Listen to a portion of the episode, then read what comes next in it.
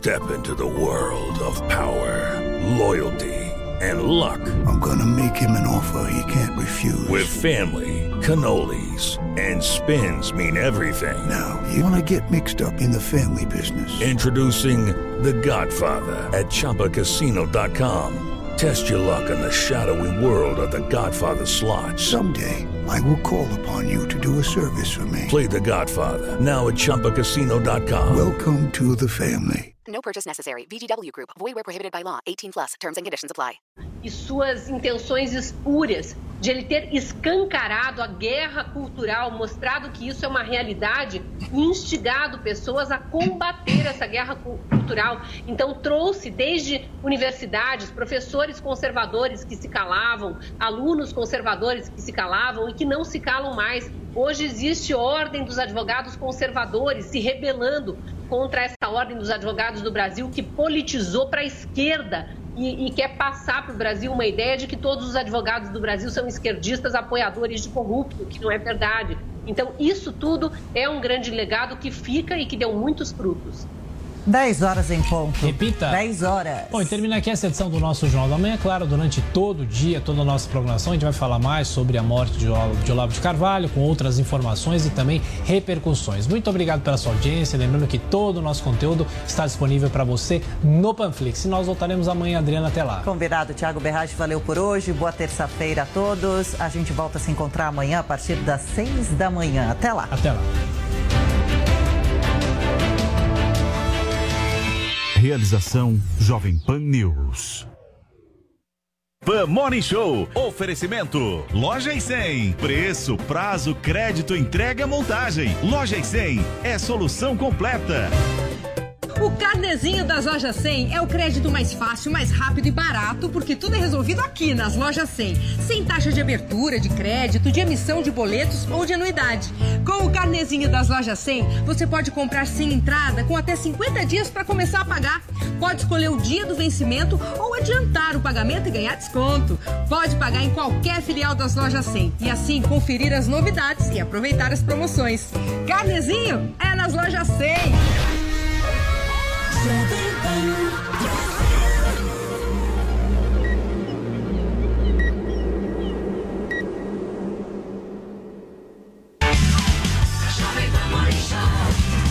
Olá, ótimo dia para você, minha excelência, você que acompanha a programação da Jovem Pan News. Seja muito bem-vindo. Começa agora a sua revista eletrônica favorita. Esse é o nosso Morning Show e no programa de hoje nós vamos trazer aqui toda a repercussão da morte do escritor Olavo de Carvalho. Ele faleceu na noite desta segunda-feira na região de Richmond, na Virgínia, nos Estados Unidos. A informação foi divulgada nas redes sociais pela própria família. Segundo o comunicado, o escritor de 74 anos estava hospitalizado. A causa da nova internação de Olavo e da morte ainda não foram divulgadas. A gente conta muito com a participação de todo mundo no programa de hoje, né, Paulinha, através do Twitter.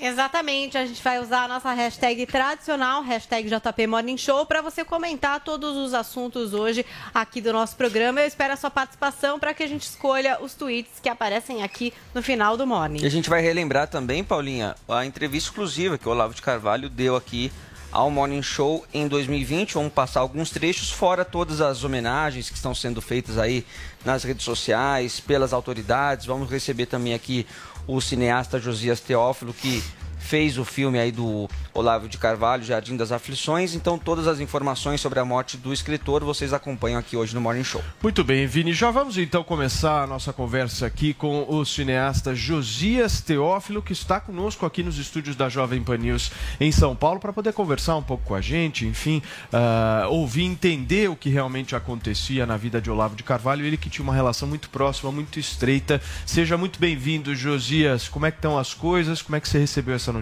Obrigado. É, com muita tristeza hoje de madrugada, consegui dormir pouco, né? É, mas ao mesmo tempo foi um momento de, de relembrar tudo que aconteceu, né? Foi e ver tá, todas as pessoas que o influenciaram. Tem sido um momento assim de repensar muitas coisas. Quando foi a última vez que você falou com ele, Josias? É, eu acho que faz é, menos de um mês, é, eu falei pelo telefone, falando dos projetos do filme, que eu tenho um documentário inédito que tem depoimento dele, né? E eu tava, fui contar novidades do filme, falei com ele, com Roxane. Foi isso, ele ficou muito empolgado quando eu falei das coisas. O Olavo era sempre assim, era sempre uma alegria conversar com ele, contar as coisas, ele era muito aberto, entendeu? Uma pessoa, desde que eu fui procurar para procurar para fazê-lo, para fazer o filme com ele. Ele foi assim totalmente aberto, deixou filmar o que eu quis, deixou fazer o que eu quis e isso foi assim, é um personagem excelente. Fala, Paulinha. Josias, o que você pode contar para a gente do Olavo que pouca gente sabe? Você falou, por exemplo, que ele gostava muito de ser chamado é, de escritor. Né, que era uma descrição que ele gostava muito a respeito dele mesmo. O que você pode trazer para a gente é, que possa talvez surpreender quem imagina que conhece Olavo de Carvalho? Olha, é uma figura completamente imprevisível na sua vida cotidiana, entendeu? Ele Olavo, ele não tinha rotina, ele nunca teve rotina. Ele era uma pessoa que vivia integralmente para o pensamento, ele estava sempre lendo, ele estava sempre lendo, ele estava sempre estudando, ele estava sempre dialogando com as pessoas, escrevendo. Então, é, tem uma história que eu costumo contar que resume bem a personalidade dele. Certa vez eu estava, eu, Roxane, Estela Caime, nós fomos para a missa e na volta nós passamos num fast food e Olavo ficou lá fumando dentro do carro e. É, lendo e jogando o cigarro, o bituca de cigarro para fora. E tava, começou a pegar fogo aqui do, do lado do carro, né? Num, numas folhas secas, entendeu? E eu cheguei e fui apagar aquilo e o Olavo não estava nem aí. Isso foi uma imagem muito forte da figura explosiva, da figura forte que ele era.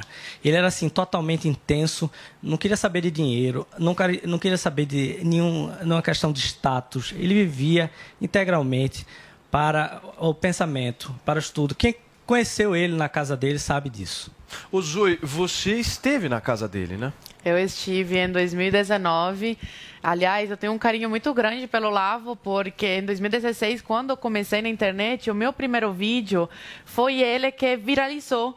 E a partir dele foi que eu é, entrei assim para me reconheci mesmo como uma pessoa de direita, comecei a, é, a conhecer outras figuras públicas como o, La, o, Alan dos Santos, depois a Bia Kisses. Então a primeira pessoa desse meio que, que me estendeu a mão, me deu apoio, né, e me colocou embaixo da sua asa foi o Olavo. E também eu era aluna, sou aluna do curso dele, ele me deu uma bolsa de estudos, é, o COF. Então, desde os 16 anos, é, eu assisto às aulas do COF. Tive a oportunidade, a honra, a felicidade de conhecê-lo em 2019, conhecer a Roxane e a Leila.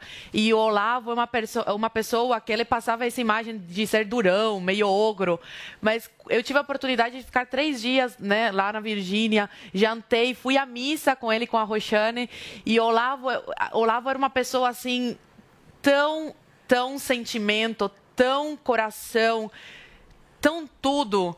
Eu, eu praticamente nem falei. Eu não falava quando eu estava com ele, eu não conversava muito, eu só ouvia as histórias. Eu falava, professor, fale mais, fale mais, porque eu só tenho a aprender. Eu, que eu tinha até medo de abrir a boca, porque eu era uma pessoa tão inteligente, tão inteligente. Os conselhos que ele me deu, eu vou levar assim para a vida. Então, eu recebi muito triste essa notícia. Hoje, seis da manhã, quando eu acordei, foi a primeira coisa. Meu WhatsApp estava cheio de mensagens assim, porque as pessoas sabiam é, do meu afeto por ele. Então, todo mundo mandou, mandou mensagem para mim. Então, deixo aqui um grande beijo. É, fiquem com Deus, Roxane, Leila, que foram as pessoas que eu conheci junto com o Olavo, mas a todos os filhos também. Que Deus dê todo o conforto. E, e o Olavo, ele cumpriu a missão dele. Ele, ele plantou sua semente aqui no Brasil, é, que deu muitos frutos e ainda dará muitos frutos. Ele falava lá atrás sobre o Foro de São Paulo, sobre coisas que antigamente as pessoas falavam que era delírio, que era loucura, que era a teoria da conspiração, mas hoje a gente vê que o Olavo sempre esteve certo.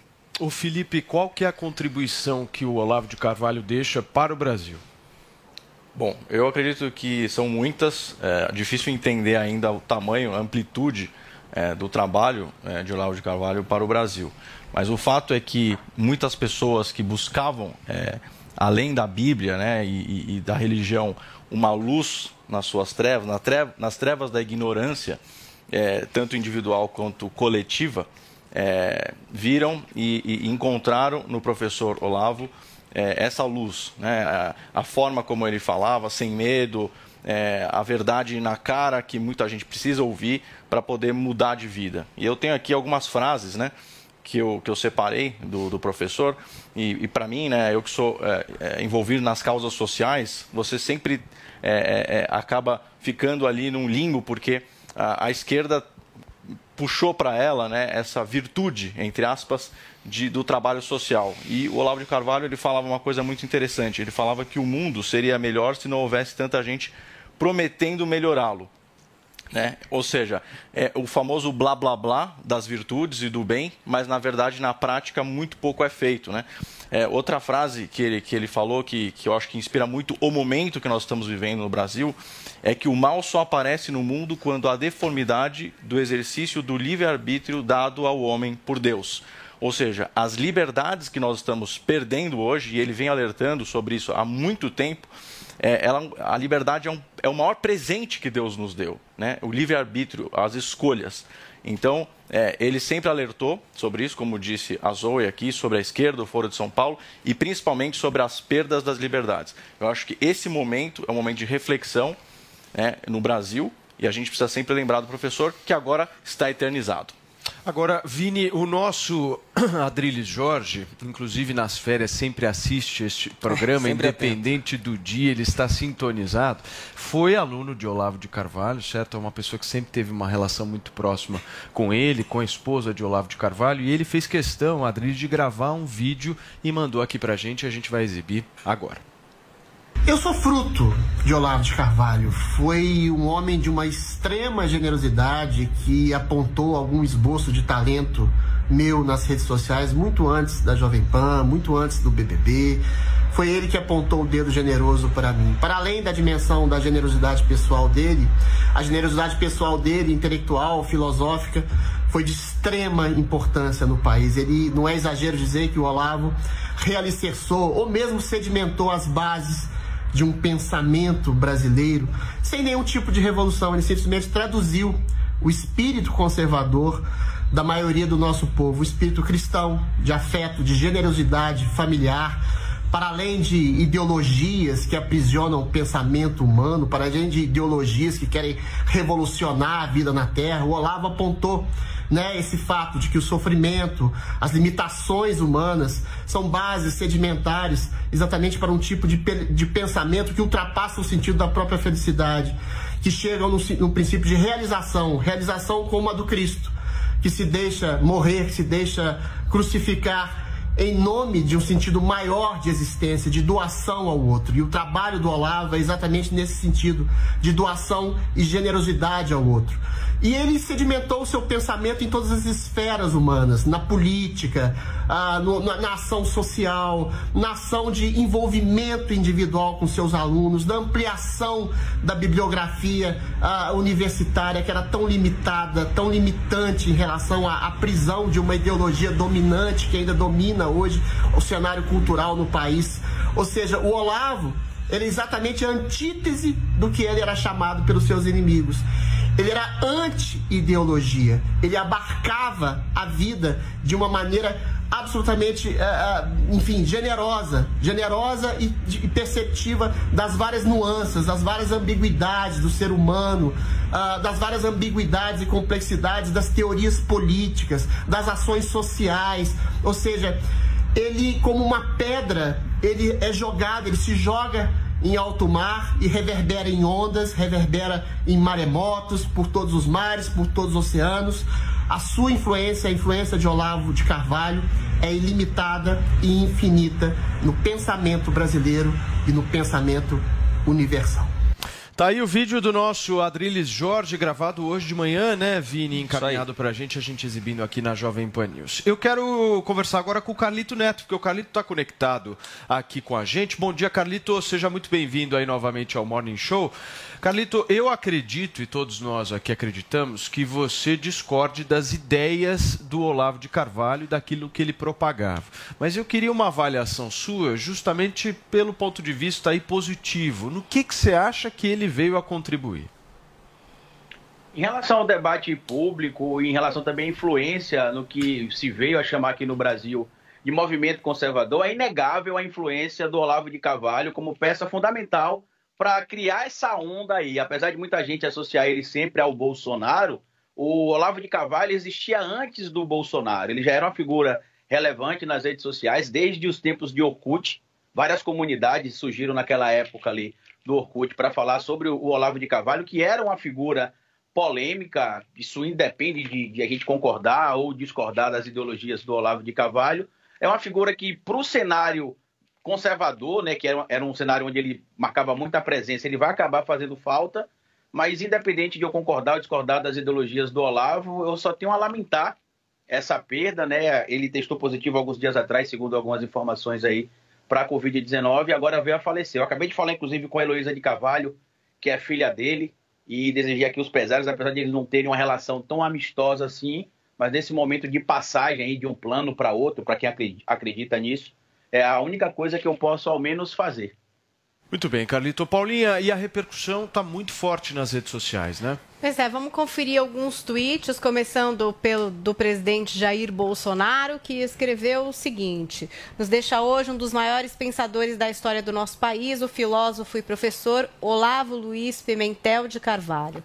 Olavo foi um gigante na luta pela liberdade, um farol para milhões de brasileiros. Seu exemplo e seus ensinamentos nos marcarão para sempre. E aí ele continua aqui: Que Deus o receba na sua infinita bondade e misericórdia, bem como conforte sua família. Carlos Bolsonaro, filho do presidente, também tuitou. O Carlos, que eu acho que era o mais próximo, talvez, né, dos pensamentos do Olavo, era o que mais falava a respeito disso, escreveu o seguinte: Conheci o professor Olavo de Carvalho de forma espontânea em 2012, em seu programa de rádio, e imediatamente passei a admirá-lo por seu vasto conhecimento, bom humor e principalmente por sua coragem.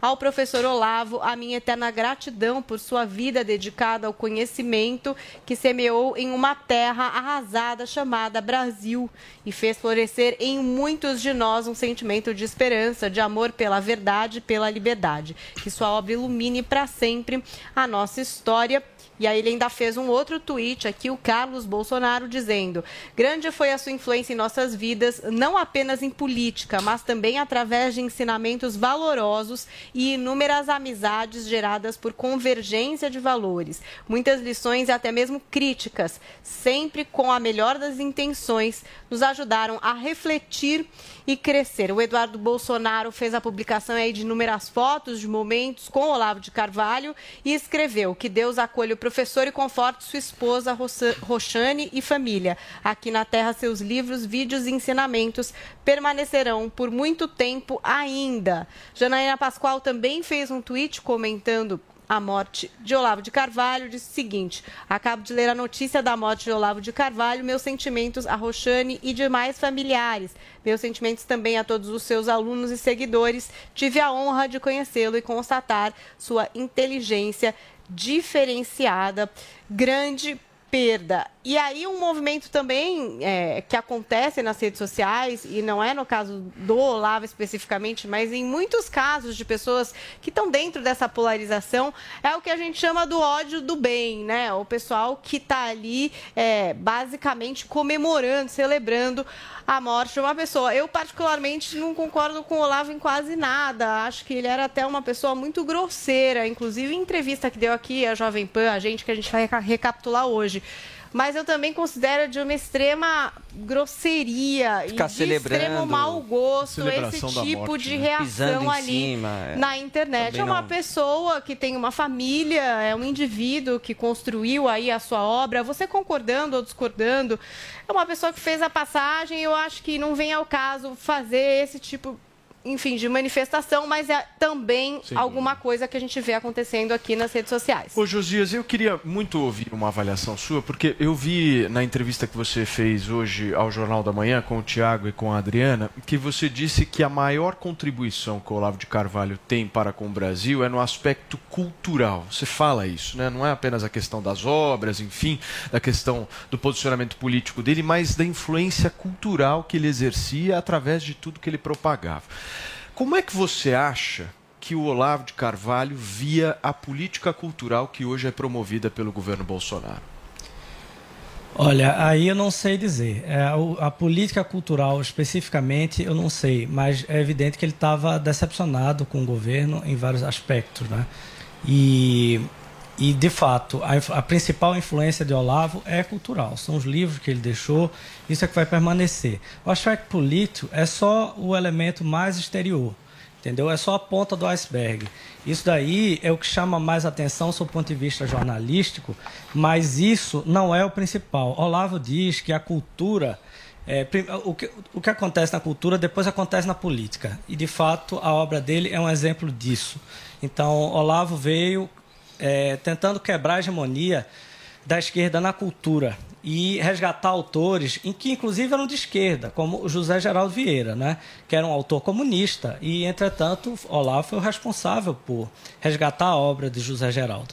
Então ele foi trazendo autores, é, trazendo ideias, colocando e teorizando sobre coisas que ainda não tem nenhum aporte teórico muito firme, como por exemplo o globalismo. Você vê, não existem grandes livros sobre globalismo, é uma coisa muito nova. Então, Olavo é um dos autores no mundo mais importantes para você entender esse fenômeno que está acontecendo na nossa frente. Então, não tem uma bibliografia ainda preparada. E a bibliografia, inclusive, vai ter que ser feita a partir do que Olavo deixou, dos cursos dele. Então, é, Olavo deixou, é, são quase 500 aulas do COF, não é? Que já parte dela foi transformada em livro. Esse esses livros vão virar outros livros. Os livros que foram traduzidos por influência dele vão inspirar outros livros, vão inspirar outros filmes. Eu sei de pelo menos dois documentários que têm depoimentos de Olavo e estão inéditos. Um meu, que é o Brasil como Ideia, um documentário, e o segundo, que é o Olavo Tem Razão, do Mauro Ventura. Então ele ainda vai ser visto no cinema. Né? Perfeito. Vini, fala. Paulo, vamos recapitular então alguns trechos dessa entrevista exclusiva do Olavo de Carvalho aqui no Morning Show, que ocorreu em setembro de 2020. Entre vários assuntos uh, que ele falou aqui no programa, teve um tema que ele abordou que foi o tema do comunismo, que era um assunto que ele abordava muito, verbalizou uh, muito sobre isso e sobre como o comunismo, segundo ele, na visão dele, estava entranhado aqui no Brasil. Vamos ver o que ele falou à época. Dizer, em primeiro lugar, as pessoas que dão palpite sobre isso não entendem nada do assunto, não têm a menor ideia do que seja comunismo. Né? Eles, eh, o que eles entendem de comunismo é assim, a definição de dicionário. Comunismo é a estatização dos meios de produção. Se não tem estatização dos meios de produção, não tem comunismo. Olha, mas que coisa mais ridícula. Você, na própria União Soviética, pelo menos 50% da economia soviética era economia privada. Era ilegal, mas estava lá e o governo tolerava.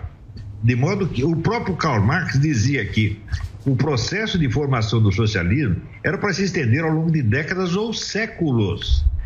Quer dizer, na União Soviética nem na China jamais houve essa estatização total dos meios de produção. Daí vem um imbecil como Marco Antônio viu e diz: ah, não tem comunismo nenhum se não tem estatização dos meios de produção. Fala, ah, pelo amor de Deus, não, não dá para discutir com esses caras. Eles nunca estudaram Marx, nem Lenin, nem coisa nenhuma. Né? Então, o comunismo não é um regime. O comunismo é assim, é um movimento. Isso é curioso que já no, nos livros de Dostoiévski ele usava essa expressão o movimento. Né? Então, o movimento não é uma coisa parada, não é uma coisa estática, que ah, aqui está aqui montado o regime comunista e agora funciona assim, assim, assim. Isso é absolutamente ridículo. Né? o comunismo tem toda uma, uma dinâmica, tem uma inventividade, tem uma adaptabilidade extraordinária. Tá? E você tem, não tem que perguntar pela ideologia do sujeito, mas pela organização que está por trás. organização a que ele pertence, com a qual ele colabora. Então, comunismo significa o Foro de São Paulo. É uma organização que congrega mais de 200 partidos políticos. Meu Deus do céu. Aonde existiu uma organização desse tamanho no Brasil? Que organização de direita congrega 200 partidos políticos? Então, se dizer que não tem comunismo atuando no Brasil, é coisa analfabeta. Não merece resposta. E teve um outro momento também, Paulo, que ele fala como que era a relação dele com o presidente Jair Bolsonaro e qual que era a real influência que ele tinha sobre o governo. Vamos ver. No Brasil só se discute pessoas. Você é contra ou a favor do fulano de tal. Isso é um absurdo. Eu nunca discuto isso. Né? Já tinha, já tinha, o Goethe já dizia que os escravos discutem pessoas, os senhores discutem coisas. Eu, eu assim, quando critico o elogio, critico o elogio atitudes ou palavras determinadas, não indivíduos. O que, que eu acho do Bolsonaro? Eu não sou Deus para julgar pessoas, eu posso julgar este ato, aquele ato, essa ideia, aquela ideia, e isso é o máximo. Então, eu elogiei o Bolsonaro por causa de muitas atitudes e critiquei por causa de outras. Qual é o problema? Né?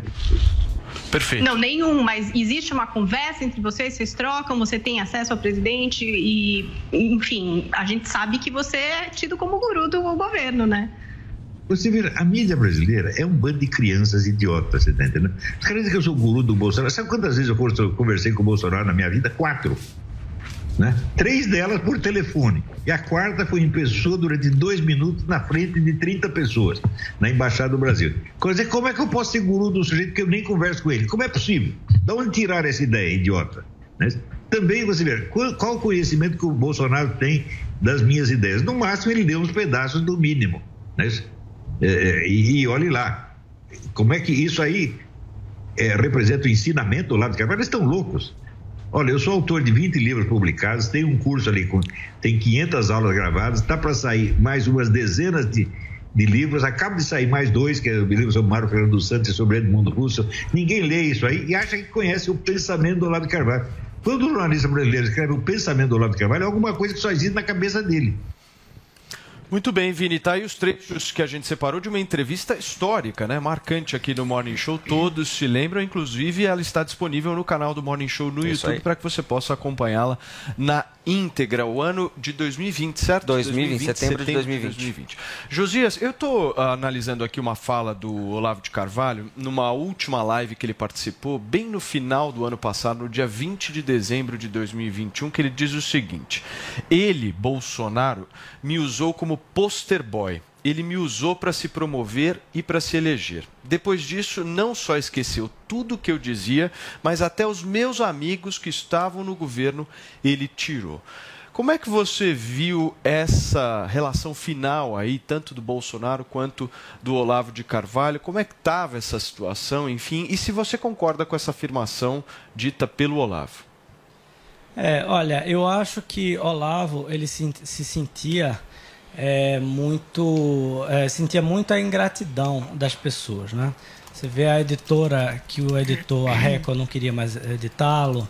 É, dentro do governo, pessoas, os alunos deles foram perseguidos. No entanto, o governo usa muitos termos e muitas ideias que Olavo colocou em circulação, né? Então ele tinha essa decepção, mas ele nunca abandonou Bolsonaro e, ne, e não, eu não acho que iria abandonar é, é, nesse caso. Eu não acho, é, claro. Então, Agora, então, ele, você disse que ele não abandonou o Bolsonaro. E o Bolsonaro o abandonou? Eu acho que o Bolsonaro, ele é uma situação muito complexa, viu? Porque Olavo, ele falava é, coisas muito contraditórias, né? Ele era um pensador muito orgânico. Ele falava uma coisa, depois ele falava outra. Mas, por exemplo, ele chegava e elogiava é, Bolsonaro como um administrador, mas dizia que ele não estava sendo é, ideológico, não estava tava dizendo que estava é, deixando que, os inimigos dissessem que ele não poderia ser ideológico. Então é, tem esse toda essa situação que a gente sabe qual é, né? Perfeito. Josias, deixa eu agradecer a sua participação aqui no Morning Show desta terça-feira. A gente, obviamente, você sempre participa aqui com a gente, com outros temas, mas hoje, infelizmente, a gente tem que discutir, debater aqui eh, e homenagear o Olavo de Carvalho pela sua morte aos 74 anos de idade na madrugada de hoje nos Estados Unidos. Obrigado, Josias. Volto sempre. Obrigado. Valeu. Gente, nós vamos para um rápido intervalo comercial, certo, Vini? É muito rápido e na volta nós vamos falar sobre a autorização da prisão domiciliar concedida pelo Alexandre de Moraes para Roberto Jefferson. Fica por aí, agora são 10 horas e 27 minutos.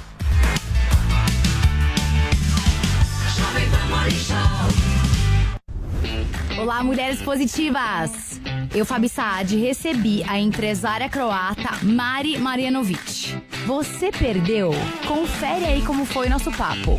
Mas eu posso fazer todos os dias, não? É proibido? Não, não, não. É um treino, como eu disse, muito intenso, atende a né, muitas fibras musculares e o processo de recuperação muscular é maior do que com treino convencional. Hum. Por isso, é recomendado, né, vendo todos os estudos científicos que também tem uh, da Alemanha, Europa, tá sendo estão sendo feitos também estudos científicos aqui uh, no Brasil, que é para ter ótimo resultado uh, é suficiente duas vezes na semana. Duas vezes. Porque o processo de né, recuperação, descansar é importante. E aí, gostou? Então baixe o Panflix e assista a entrevista completa. É de graça. Oferecimento TIM. Imagine as possibilidades. Jovem Pan Morning Show.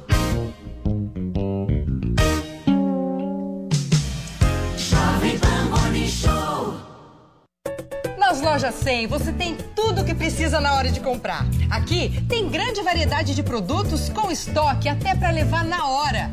Preços realmente mais baixos, crédito super fácil e a menor prestação no carnezinho ou no cartão. Aqui nas lojas 100 a entrega é cortesia, a montagem de móveis também. E só nas lojas 100 tem gente pronta para receber você com todo o carinho que você merece. Loja 100 é solução completa. Ainda bem que tem. Chegou, tá no ar, vai começar. Pode ter certeza. Chuchu Beleza. Chuchu Beleza. Oferecimento C6 Bank. Baixe o app e abra sua conta. Gente, posso falar? Abri uma conta no C6 Bank. Ai, adoro! Não, sério. É muito fácil abrir, você não tem ideia. Bom, primeiro que não tem um questionário formal, tá? Pra você ficar preenchendo os dados, aquela chatice. A coisa toda é tipo um chat, que eles vão perguntando as informações, você vai respondendo. Parece tanto bate-papo que no final eu tava querendo ficar amiga da pessoa, já tava quase perguntando se o filho também estuda escola bilíngue. Ah, parece maluca, né? não, para. Eu sei que é uma máquina que tá do outro lado, tá? Mas é que a coisa é tão natural que a gente até se confunde, né?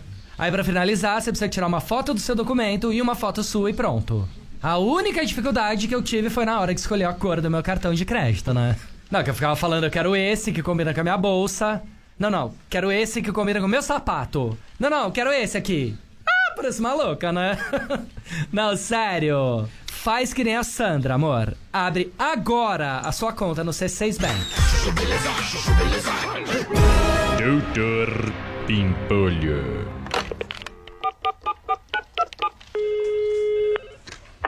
Ô, Freitas, posso saber o que, que o senhor tá fazendo? Que já são quase duas e meia da tarde e o senhor ainda não voltou pro escritório, meu? É, Desculpa, doutor Pimpolho, mas é que eu tava deglutindo dois hambúrgueres, alface, queijo, molho especial, cebola e picles num pão com gergelim. Mas isso é um Big Mac? Isso. Aí depois de sobremesa, eu comi um leite condensado caramelizado com flocos crocantes e chocolate Nestlé. Ah, mas isso é um choquito. É, isso aí, doutor Pimpolho. Tá ligadão, hein?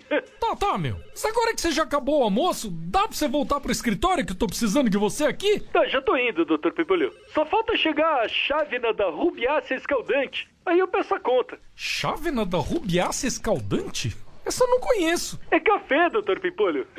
Nunca ouviu? Ô, Freitas, quer saber, meu? Nem precisa mais voltar pro escritório, beleza, meu? Fica aí, ó, e aproveita e vai sorver pela abertura exterior do tubo digestivo.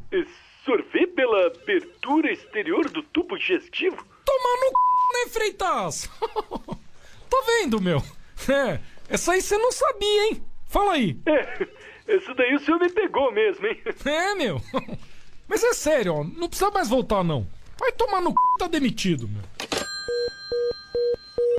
Cara chato. Doutor Pimpolho. Chuchu Beleza. Ouvir mais uma historinha? Então acesse youtube.com barra chuchu beleza.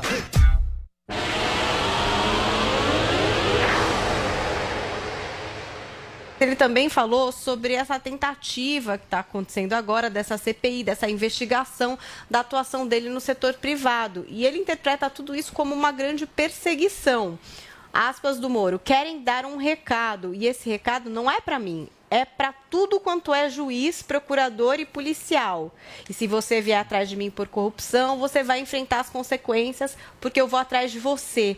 É isso que eles estão querendo fazer. E aí ele complementou: eu sou o único cara desses daí, pré-candidatos à presidência, que estava se referindo, que pode falar: eu combati a corrupção e estou sofrendo. É pura perseguição, porque o cara não tem nada para falar do que eu fiz e fica inventando um monte de maluquice.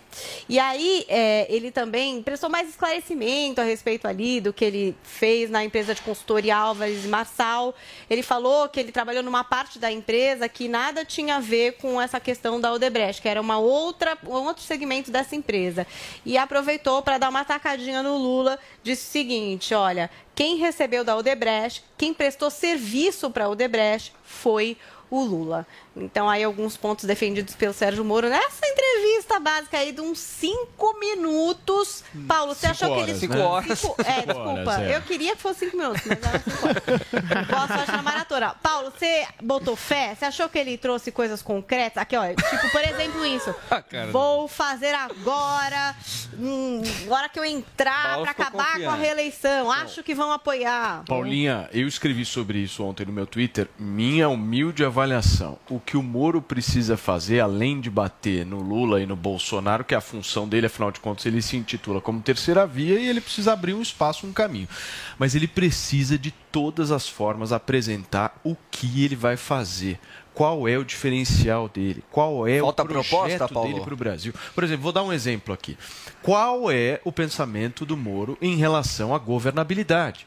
Isso, precisa estar claro em relação a isso. É a maior dificuldade que base ele de tem. apoio. Como é que ele vai trabalhar nesse sentido? Aí ele respondeu ontem e eu assisti. Olha, nós vamos conversar e pegar o papel e apresentar o projeto e ver o que, que é melhor e tal. Isso aí não resolve. Como é que ele vai privatizar as estatais? Qual é o a proposta, o projeto de reforma tributária que ele tem para o país? Nada. Reforma administrativa, o que, que ele pensa? Ele precisa apresentar isso. É legal, tal, bater no Lula, no Bolsonaro, são discursos políticos. Mas o que eu acho que vai trazer o diferencial para a candidatura dele é base, base que eu me refiro de projeto mesmo. Qual o que, que sustenta a candidatura dele? E eu senti muita falta nessa entrevista disso. Eu vi um discurso explicativo, né, da coisa da, da, da Odebrecht, enfim, da Álvares Marçal, fala do Lula, da história dele no governo Bolsonaro, enfim.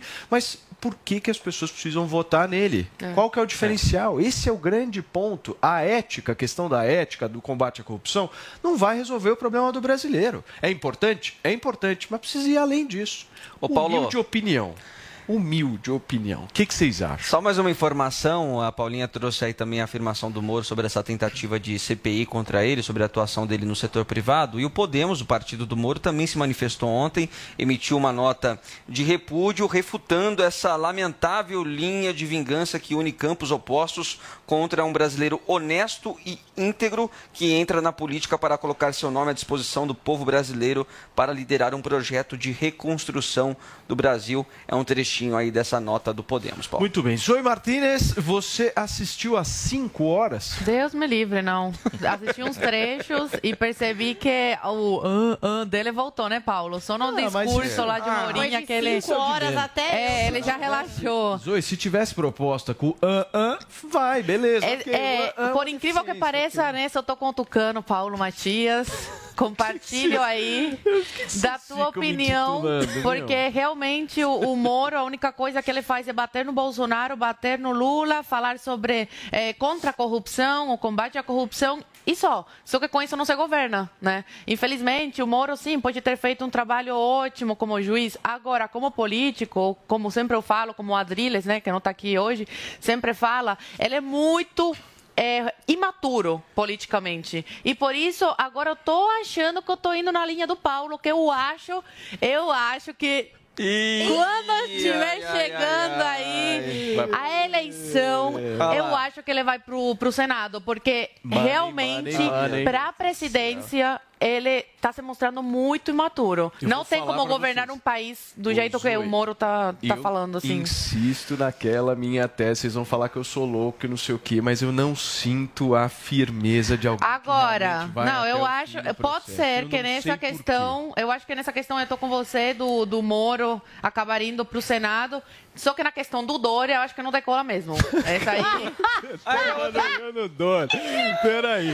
Pera lá, né, Zoe? peraí. Tudo bem. v- Vamos separar os Agora assuntos não. aqui. O assunto Carlito, agora é o Moro. você assistiu o Moro ontem? Infelizmente assisti. Eu fui Às cinco horas? Que, que ficou até as duas da manhã quase assistindo ali Nossa o Moro sem graça. caramba. Tentando ser engraçado e tentando fazer piadinhas ali totalmente fora de contexto dentro do bate-papo. E o interessante era que de cada 10 palavras que o Moro falava, 11 eram ou Lula ou PT. E ali, como vocês sabem, algumas informações já começaram a surgir nas redes sociais em relação às falas do, do, do, do, do Moro, perdão, que disse que o Lula que roubou, que recebeu dinheiro de palestras, e a internet foi e trouxe a decisão da Gabriela Hadid, que foi a juíza que substituiu o Moro, e em 2020, em setembro, ela divulgou na, na, na liminar lá, no, no pedido, melhor dizendo, da defesa do Lula, o reconhecimento de que não tinha provas para poder trazer ali a informação de que aquelas palestras elas eram recebidas ali dinheiro de forma ilícita. O, o, Igor chegou até um momento interessante do papo ali, dizer o seguinte, que ele tem convicção também de que o Lula teria envolvimento com ato de corrupção. Mas isso puramente não seria determinante para poder punir ou não punir uma pessoa. E aí o Moro entrou no que eu vou ter de concordar com, com a Zoe, muito no A, E, I, O, e basicamente ficou nas vogais aí, mas não, não Nada concreto, decolar, né? não. Felipe, e aí, o que, que você achou? Bom, primeiro vou ter que discordar de novo do Carlito. Uma coisa é o Moro ser ruim, ele realmente ele é muito ruim. É. Agora, o Lula, o Lula é péssimo, o Lula é um bandido, ladrão, comprovadamente, né? Foi condenado. Então não dá para fazer esse elogio ao Lula simplesmente é, porque o, o, o morno é ruim. O morno é morno O mesmo. morno? É, cinco horas de entrevista com ele é uma coisa insuportável mesmo, o brasileiro não aguenta. Mas o Lula é pior que o Moro. Isso a gente vai ter que. é, aqui acho que todo mundo vai concordar. Então, desculpa, Carlito, você fazer qualquer elogio ao Lula é uma aberração. Interessante que você o brasileiro não suporta bandido. Né, então, uma coisa é o Moro ser ruim. Outra coisa de- é, foi é tecer qualquer elogio ao Lula. Não existe Felipe possibilidade de elogiar o Lula em nem nada. aprovação O Lula é um corrupto. em O Lula é um 2020 pra ser bandido. O Lula não pode a- a ser elogiado. Peraí, peraí, peraí, peraí. Vamos organizar né, aqui. Ô, Carlito, pera só um minuto. Eu vou passar a palavra para você. Vou passar a palavra para você, mas deixa o Felipe Carlito, concluir o raciocínio. Eu tinha entendido que você fosse respeitar o meu direito de é, fala, né, de pensamento após a nossa nosso debate de ontem, onde você ontem você percebeu que você não pode censurar as pessoas. Então, enquanto eu falo, se você puder me escutar, seria muito legal, seria educado da sua parte, Carlito, porque né, você pode representar a esquerda de uma forma mais decente, mais educada. Então, na minha opinião, não existe possibilidade de elogiar o Lula em nada, mesmo que quem esteja criticando o Lula seja o morno. Por pior que ele seja, o Lula é muito pior. O Lula não existe descrição para a pessoa chamada Luiz Inácio Lula da Silva. E o Moro está tendo que enfrentar agora o fato dele ser político. Né? Ele teve a oportunidade de ser ministro da Justiça, teve a oportunidade de estar no Executivo. No começo estava indo bem, na minha opinião, quando estava ali seguindo as diretrizes do presidente. Depois se perdeu lá na suposta vontade de ir para o STF e aí foi a des- a desandada geral. E aí a própria esquerda critica, a direita critica. É, o Moro realmente agora está enfrentando a realidade do que é ser político. Né? Como disse o, o Paulo Matias aqui, quais são as propostas? É, porque simplesmente chegar que vai lá acabar com a reeleição, né? ele que já disse que jamais concorreria contra o presidente Bolsonaro porque foi quem o colocou lá, já mudou para candidato. Então, alguém aqui acredita em alguma palavra de Sérgio Moro? Eu não acredito. Eu acho que o Moro tem um legado importantíssimo. O legado dele é importante. Ele trouxe mesmo à tona essa questão da corrupção. A questão da- do, do processo a gente pode discutir se tinha que ter sido feito em Brasília, em Curitiba, em São Paulo, no Rio, qual for o que era. Mas uma coisa que ele falou ontem é verdade, é o seguinte, amigo, em nada isso apaga que houve corrupção no Brasil. Ponto. Houve o PT é corrupção. o partido mais corrupto da história. Houve corrupção. Então Isso aqui nós, nós vamos, nós vamos partir de um nível de discussão, ou seja, teve corrupção no Brasil. Esse é um ponto. A gente pode discutir a questão processual, podemos, mas que teve, teve. Ninguém nega isso. O Lula não nega isso, o PT não nega isso, ninguém nega isso, né? Aliás, os caras nem explicam o que, que aconteceu direito. Mas o ponto, o ponto que eu, que eu foco nessa questão do Sérgio Moro é, para ser candidato à presidência da República, para querer realmente dizimar a polarização como ele fala, não dá para ter esse discurso. Esse, esse é o meu ponto. É necessário um discurso muito mais robusto, completo, firme, com um projeto claro, com propostas claras, doa quem doer. A discussão sobre a descriminalização das drogas que ele teve com o Monarque foi horrorosa.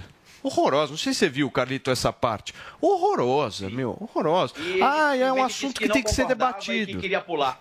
Não, pô, Ah, eu não concordo, a posição. gente vai divergir e eu é, pulo. é com posição que ele vai crescer na pesquisa, não é com, ah, vamos ver, vamos discutir, ah, ah, o nosso projeto de reforma tributária a gente está pensando. De... Não, irmão, estamos em fevereiro quase. O negócio está acontecendo. Fala, Carlito. Só para fazer uma observação aqui, Paulo, que eu acho que a gente tem que ter compromisso com quem está assistindo. Quando vocês me convidaram aqui, eu não vim meramente como militante, eu estou aqui como cientista que tem o papel de levar informação para as pessoas de forma séria. Né? Eu não sei qual é o objetivo do Felipe tentar alegar que eu sou defensor do Lula, defensor do PT. Eu já disse ontem e vou repetir, Felipe. Se você for nas redes sociais, você vai ver como é que parte da militância petista e parte da militância cirista me ama, me adora, justamente porque eu não me enquadro nesse espectro que você quer tentar me encaixar como militante ativo. Não, que eu bom que você não é. Que bom. E lá em setembro, já que você é um gentleman, espero que você deixe eu terminar de responder também. E lá em setembro de 2020, a Gabriela Hart disse o seguinte na decisão dela, que tirou o bloqueio dos bens do Lula e reconheceu que não tinha ilegalidade no recebimento das palestras, tá? Isso aqui é da decisão do Carlito Neto, é de uma juíza, que está escrito aqui o seguinte: verifica-se a ausência de prova suficiente para embasar o oferecimento de acusação, razão pela qual promove o arquivamento em relação aos demais fatos. Aí eu queria que você me apresentasse agora, por gentileza, você tem até o final do programa, qual o processo que o Lula está condenado nesse momento. Se você conseguir me apresentar, o Felipe saberá, terá mais uma vez no Twitter meu nas redes sociais aí, reconhecendo que você tem razão. Olha, é, A é, gente precisa ter compromisso Calito, com essa situação. Calito, Sobre a questão das eu. drogas, só pra, deixa eu só terminar minha por fala favor, aqui, por por gentileza. favor, você tem todo o direito. Sobre a questão das drogas, é, eu também acho que é algo que a gente precisa discutir mais amplamente. Aqui a gente tem exemplos que foram positivos em alguns lugares do mundo e exemplos que foram negativos, mas isso não é algo que pode ser discutido em uma roda de bate-papo. A gente precisa ouvir quem estuda esses meios. Eu acho que o Moro, inclusive, foi muito infeliz em dizer que ah, eu não concordo. Eu nunca pensei que eu concordaria com o Monark, mas o Monark foi até racional nessa discussão de dizer, não, peraí, a gente tem alguns dados ali que mostram que em alguns países É. a liberação da cannabis aumentou os impostos, a arrecadação, diminuiu a criminalidade em algumas regiões, e aí ele foi para aquela banalização, dizer que o Monark queria que liberasse todas as drogas. Depois ele até embarcou nessa onda também, dizendo que ele era a favor de liberar todas as drogas. Eu não sou a favor de liberar todas as drogas, mas eu acho que algumas drogas sim podem ser discutidas a liberação, já que algumas têm efeitos medicinais comprovados e tratamentos também específicos. Fala, Felipe. Bom, é, agradeço o contraponto é, do Carlito, sempre importante escutar, por pior que sejam os argumentos, é sempre importante a gente escutar é, o que ele tem a dizer. Não é So- argumento, so- é decisão da justiça, só para você entender. Por, por favor, Calito, se você puder respeitar quando os outros falam. É, sobre Lula, é, anulação de processo, os vícios dos processos que foram colocados não anulam o fato de que ele foi preso e condenado por várias, vários juízes é, em várias instâncias, em pelo menos duas instâncias. Ele só foi solto porque o STF anulou a prisão em segunda Os processos tinham vício. É, por favor, Calito. Todo Não é- mundo, não é inclusive o Lula, que o você, Bolsonaro, cientista, o não Moro, saiba respeitar a fala dos outros. A lei é igual para todo mundo, Calito, Sabará. É, Até é, pra você, inclusive. Calito, vamos, vamos aprender a respeitar o próximo. Acho que é Incrível como importante. Ele foi condenado em três Né? instâncias, Ele o, foi- o Lula. foi- Incrível, né? Como todas as instâncias estavam erradas, todo Pois mundo, é, todos e como os estudante de juízes, direito, você devia saber que o processo todo Calito, errado. você- você- você se colocando Ele será como- anulado lá na frente, é natural. A Você culpa se do Lula hoje colocando não está como- condenado é única e exclusivamente do Moro. Você tem de apontar o dedo para quem é o culpado. Calito, o, o- o que Lula ficou o preso em Curitiba. legal. Calito, foi o Lula, não. Você, vo- foi você preso, viu as meu. imagens do Lula preso em 15, Curitiba? 15 Ah, sei se acusados, você pelo, 15 condenados pelo Moro foram absolvidos. Vocês falam muito do Lula e os o outros 15 processo, que foram vício de processo é, diferença, é diferente de, de não ser condenado. O Brasil sabe que o Lula foi condenado. Qual é a diferença Agora, o e militante? Vamos se você diz que não é agora, militante, como é que você tem a aí, a pachorra de defender o Lula? Não se defende o Lula. Não, Qualquer o pessoa de bem não Lula defende trabalhava o no Lula. zoológico, limpava a bunda Calito. de animais, Calito. agora é um ultra Calito. empresário. Calito, você está passando vergonha defendendo o Lula. vou defender Você, como cientista político, deveria ter vergonha de defender o maior criminoso da história do Brasil. Mas como aluno não de se direito, faz isso como cientista de falar político. o que tá escrito Você está negando a realidade, Calito. Além de não me deixar falar, né, por, por desrespeito, você não me respeita Uhum. e não respeita quem pensa diferente de você. Ontem mesmo você colocou isso. verdade. Você colocou dizendo. Vou deixar você falar. Um historiador, um historiador que não respeita a história. Que finge que a história não existiu. Lula foi preso, foi condenado. Você, se é historiador, você é um falso historiador. É um historiador é, fajuta, porque a história existiu, todo mundo sabe. Né? Se ele foi depois, se os processos não foram válidos, o vício de processo é uma outra coisa. Você, como historiador, deveria contar a história direito, minha opinião. Muito bem, para fechar, Carlito, por favor. Então, é, deixa eu só fazer outra observação. Né? Além de historiador, sou cientista político e aluno de direito, Sabará. Tem muita coisa depois que eu me tornei cientista político e aluno de direito que as pessoas que são de esquerda me atacam e me criticam, porque como aluno de direito eu tenho uma obrigação de seguir o que determina a lei. Vou te dar dois exemplos. Quando aconteceu a pandemia da Covid-19 no seu auge ali, o Fabrício Queiroz estava preso, mesmo eu sendo de esquerda, como você está dizendo aí, eu fiz vídeo falando que ele tinha direito de ir para casa sim, porque existia uma determinação do Conjur que recomendava que ele fosse para casa. Sabe por quê, Sabará? Porque a lei ela tem que ser igual para Carlito, para o Sabará, para o Lula, para o Moro, para todo mundo. Você está atropelando princípios legais como se os fins justificavam os Não meios. tô, não. Aqui O não tá STF não faz a mesma coisa? Não, não aqui, atropela? O que eu Não quero dizer para você é o seguinte: o único culpado por Lula e por todos os outros 15 condenados pela Lava Jato que estarem soltos hoje é do Moro, que atropelou o devido processo legal para poder condenar o Lula. Nada tem a ver com o discurso mentiroso e falso que você está alegando que eu estou dizendo que o Lula não foi condenado ou que ele é inocente. O meu discurso é atrelado meramente ao devido processo O Moro- legal. o Carlito- Moro atropelou o processo. Um. Carlito- o Moro atropelou o processo, O Carlito- não nega Peraí. que Lula tenha sido Peraí, ô ladrão. Carlito, deixa eu só te fazer uma pergunta que eu acho que essa, essa é uma questão importantíssima na história. Você está pegando todo o aspecto legal, todo o aspecto jurídico da história, você falou que você estuda direito. Na sua avaliação, com tudo que aconteceu, tá? Você, na sua avaliação, isso é um achômetro seu. Você acha que o Lula roubou ou não? Bela pergunta. Eu não tenho como dizer se ele roubou ou não roubou. O que eu posso dizer é que a gente tem fatos que comprovam que durante o governo do Lula teve corrupção. A gente pode citar, por exemplo, os nove, os nove ministros que foram afastados durante os oito anos de governo Lula por atos de corrupção. O Moro, inclusive, ontem disse que o Lula nunca afastou ninguém. O Lula afastou a Benedita da Silva, o Lula afastou. Então, mas aquela história lá do, do pedalinho da reforma no sítio, você acha que isso teve relação direta com o Lula ou não? Porque o Moro argumenta isso, né? A fala do Mas Moro é problema baseada o Moro, exatamente alguém- nisso. O Moro, como representante do Poder Judiciário naquela época, Paulo, ele não pode achar nada. Quem conhece o caso, por exemplo, do O.J. Simpson, pode. é o caso mais famoso do mundo aí, talvez, onde todos os indícios levavam a crer que ele teria matado a esposa, mas ele não foi condenado.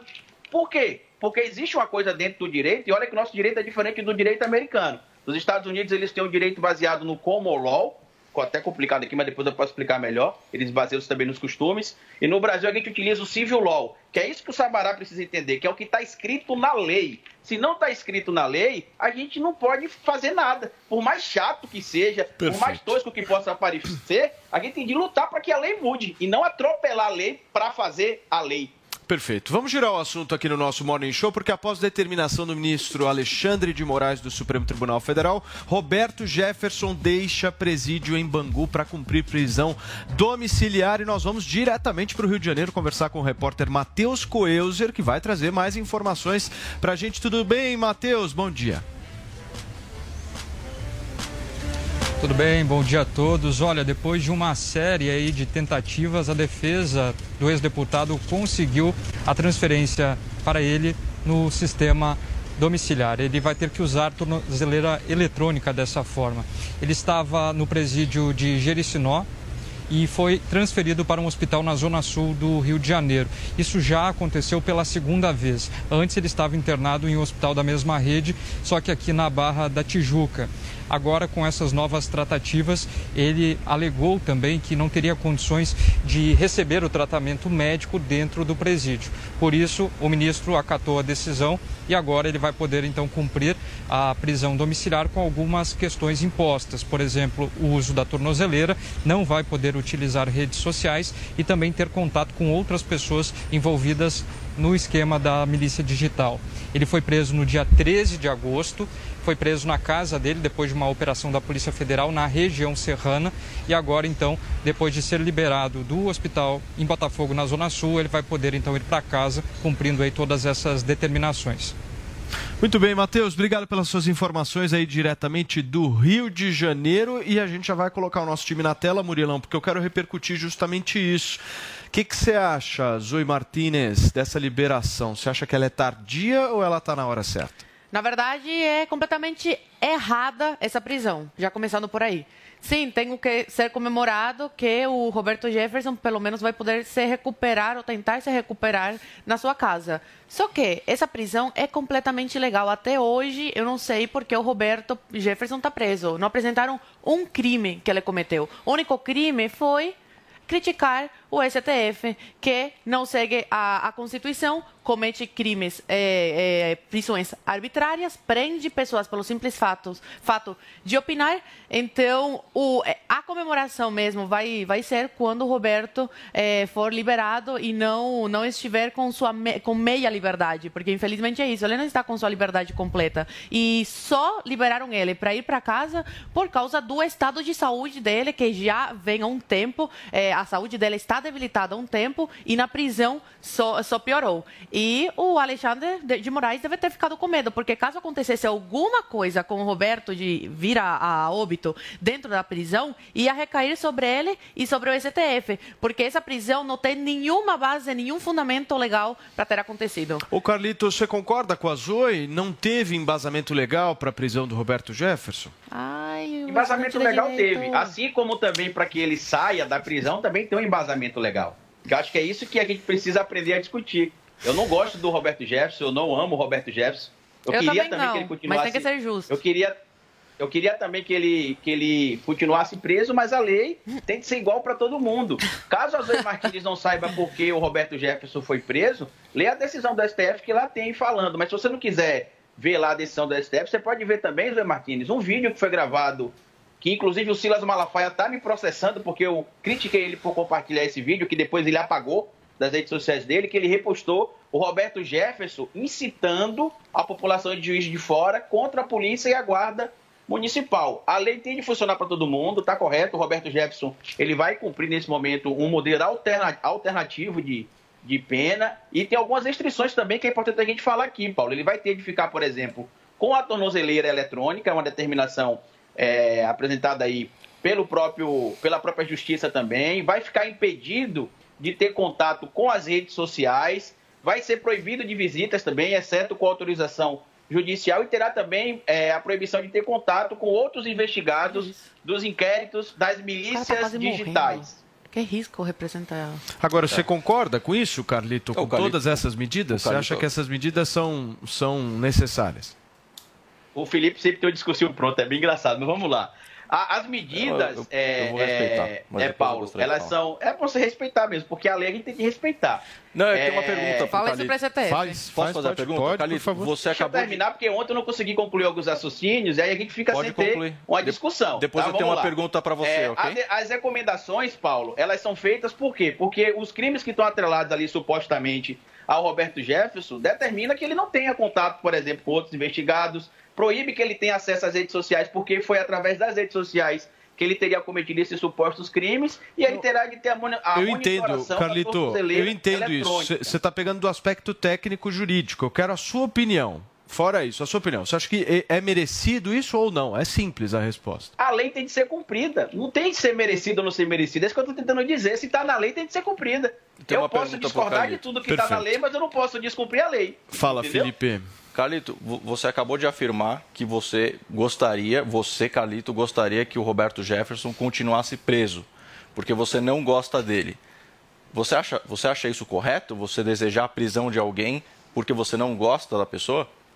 Não, não é correto. Tanto Você que acabou por de isso dizer que eu isso. disse que mesmo eu querendo que ele ficasse preso, Então você a lei quer não que se ele fique baseia preso? no meu, a lei não se baseia no meu querer. Ela se baseia no que está escrito. No Mas, de novo, Mesmo que eu vamos- queira vamos que tirar o aspecto jurídico. Você vai deixar eu responder ou não vai deixar eu responder? Pode falar, pode falar.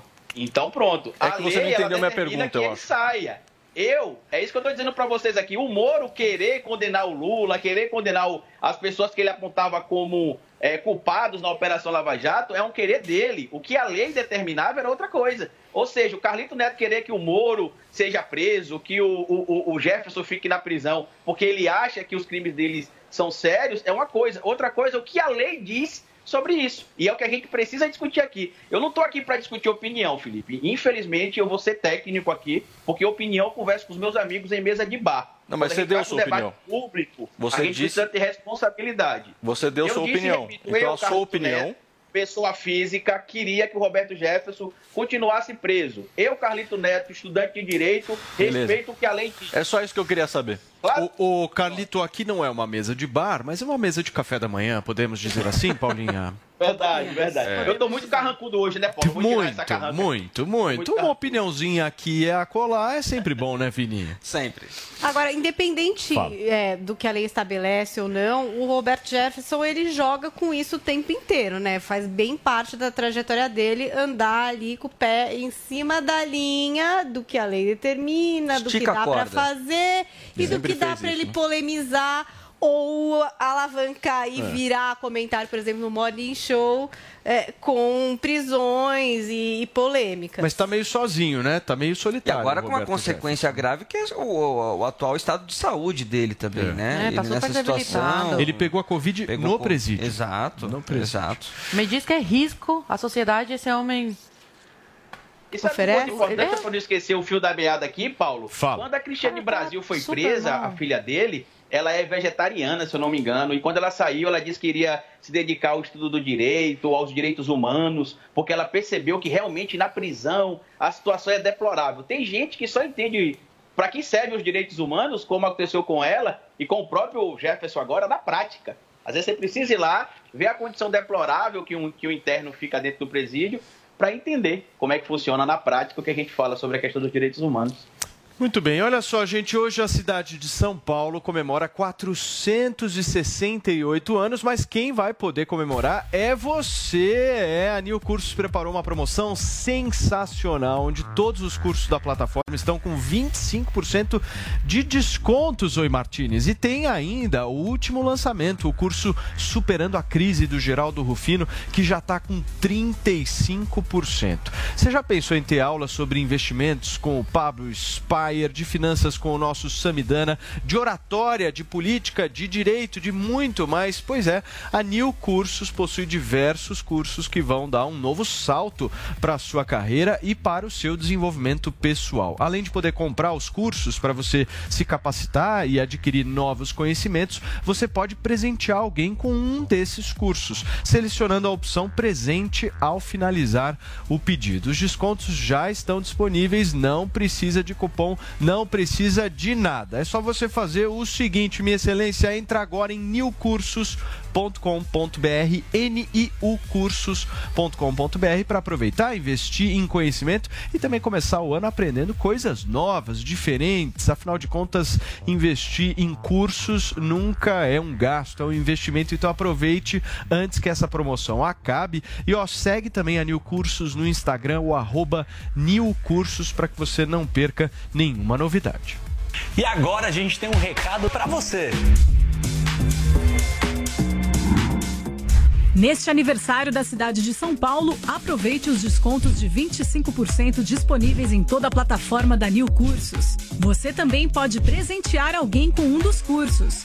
É só selecionar a opção presente na hora de finalizar a compra. Acesse agora newcursos.com.br, niucursos.com.br e não perca! Tá aí a dica da New Cursos para todo mundo. E olha, hoje é o aniversário da maior cidade do país. E um dado se destaca, hein? O aumento do custo de vida puxado pela inflação na cidade de São Paulo. Reportagem no Morning Show de Daniel Lian. O peso da inflação no bolso. Ganha pouco, recebe pouco. Mas o aumento nos mercados tá, tá absurdo, entendeu? Aumentou a inflação, mas o nosso salário não aumentou. Tá assim. Tá difícil. Tá difícil, não tá fácil não. O desabafo do segurança Luiz Américo é o mesmo de milhares de pessoas que moram ou trabalham na região metropolitana de São Paulo. Uma pesquisa da Federação do Comércio do Estado sobre o custo de vida por classe social revela que as famílias com menor poder aquisitivo foram as mais afetadas. Na classe E, por exemplo, a alta foi de 11,38%, enquanto para a classe A, inferior aos 10%. Fechou 2021 em 9,09%. O grupo de transportes apresentou uma das maiores altas no ano passado, com 20,61%, puxada pelo etanol, que subiu 63,70%, a gasolina, 42,80% e o óleo diesel, 41,43%. Já o impacto da habitação ficou em 38,05%, com o botijão de gás chegando a 23,2% de acréscimo.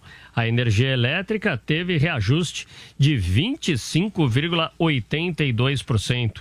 O engenheiro Daniel Lourenço viu a disparada no dia a dia. Comida, né? Acho que quando a gente fala de somente pessoal com uma renda mais baixa, a parte de a cesta básica como um todo, né?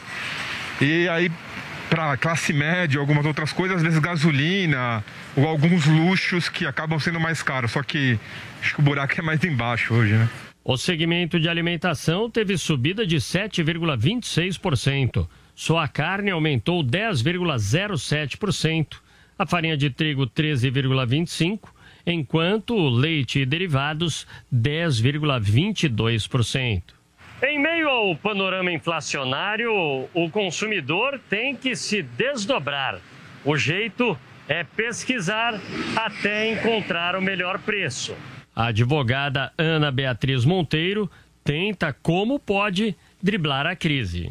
Carne assim, nunca mais eu vi lá em casa. Tem que ser frango. Tem que ter outra alternativa. Sim, a gente procura as alternativas, um leite que seja mais barato, né? Tem que pesquisar também. Não dá para ir naquele supermercado mais perto de casa, tem que ir num mais longe, porque geralmente esses de bairro que é pertinho estão muito caros. Para quem não aguenta mais os preços tão caros, o consolo é que a projeção para esse ano é de uma elevação um pouco menor do custo de vida. O assessor econômico da FEComércio, Guilherme Dizzi, diz que a taxa de juros deve ajudar a brecar um aumento mais robusto. E com a taxa de juros elevada, reduz o ritmo da demanda, do consumo, o que por um lado é ruim, mas por outro ajuda a baixar os preços, a inflação na ponta para o consumidor. Portanto, longe de ser um alívio para as famílias, mas a tendência é de um aumento de custo de vida mais ameno do que a gente viu em 2021. De acordo com o estudo, 2021 terminou com variação de 10,02%. Em 2015, o valor acumulado era de 11,56%.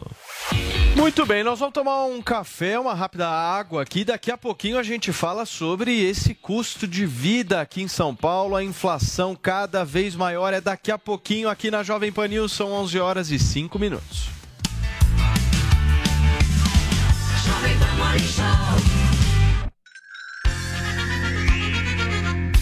A Jovem Pan apresenta Conselho do Tio Rico. Senhoras e senhores, meu nome é Daniel Zuckerman. Este é o Conselho do Tio Rico aqui na Jovem Pan. Obrigado pelo convite, tô adorando estar aqui no Conselho do TR. Obrigado você que tá me dando um monte de presente que eu tô mudando agora de casa. me deu um monte de sofá. Tô ajudando a decorar a tua casa. Pô, sensacional. Agora eu vou te falar, te dei um quadro animal. Boa, do JP, né? Do JP. Aliás, o JP, artistas fenomenal. Vou te falar, eu tô gostando, sabe de quê? Arte moderna. O que que você gosta? O JP ele faz uns quadros, o que? Totalmente diferentes da realidade, adoro. Então, tô comprando muita coisa dele. É assim, você acha que vale a pena investir em obra de arte na tua casa? O cara quer decorar. Não é barato, né, tio? Porra, não é. A minha mulher adora competir com o Zé Olímpio, do Credi. Tá. É, quem consome mais arte? É uma competição que ela faz com ele.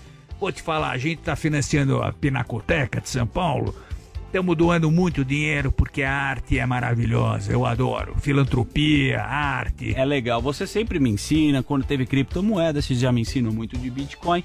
E NFT, o que que é? Vale a pena investir? Como é que funciona? É, NFT é um negócio tipo blockchain, entendeu? Onde você de fato tem propriedade em cima de uma obra de arte, de uma música, de uma foto.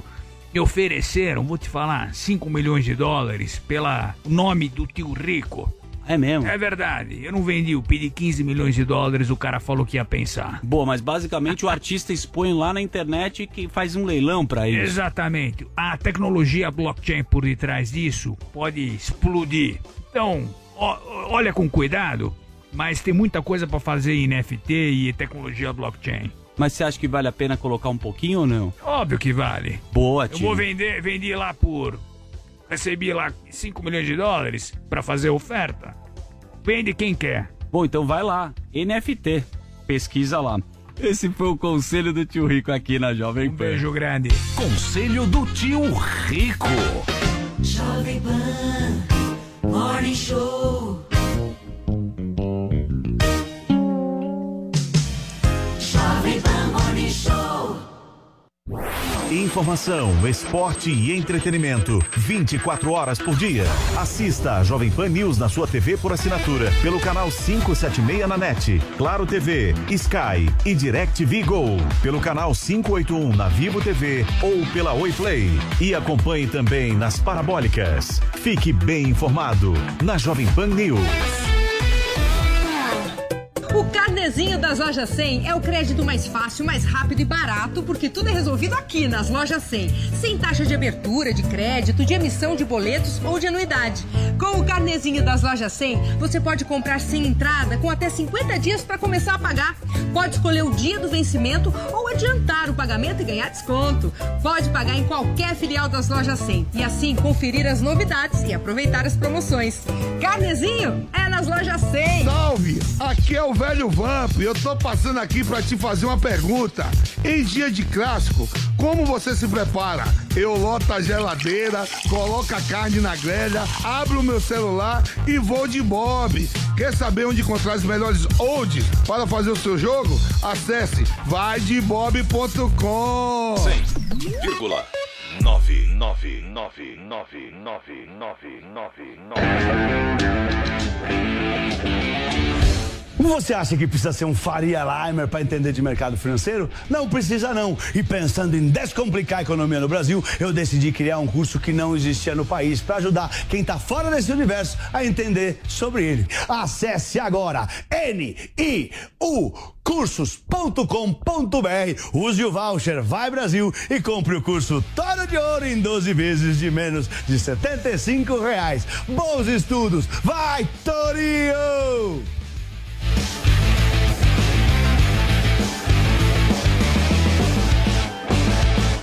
Suas férias podem ficar mais divertidas com a Sky. São filmes, séries, esportes e muito mais para você assistir quando e onde quiser pela TV, celular ou computador. Planos a partir de R$ 64,90 por mês. E tem mais! Assinando a Sky esse mês, você ganha 30 dias nos seis canais Telecine. Aproveite! Ligue agora para 3003-0220 e vem para Sky. Sky, a gente se diverte junto. Jovem Yeah, yeah. Aluguei um conversível, vermelho da cor do amor. Pra ver se você me olha e me dá bola, não me enrola, por favor. Coloquei mais combustível, pra não precisar parar. Antes de me perguntar se ainda falta muito pra chegar, sente o vento na cara e relaxa. Sorte a sua me tecendo um ar.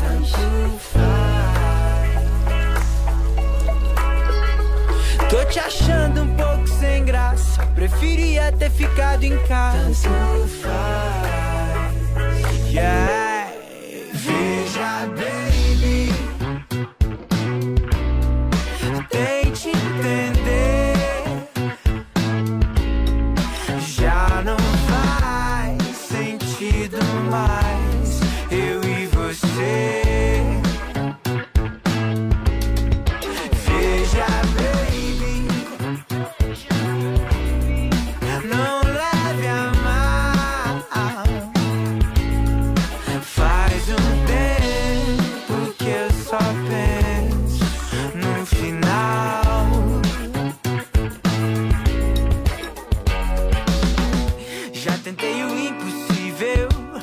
Nada, nada funcionou. Toda vez que você me olha, o peito gela, eu não aguento esse terror. Gata ia ser incrível, a gente não precisa parar. Tanta coisa pela frente, mas infelizmente não vai dar. Sente o vento na cara e relaxa. Sorte a sua me tecendo um ar. Tanto faz. Tô te achando um pouco sem graça. Preferia ter ficado em casa. Tanto faz.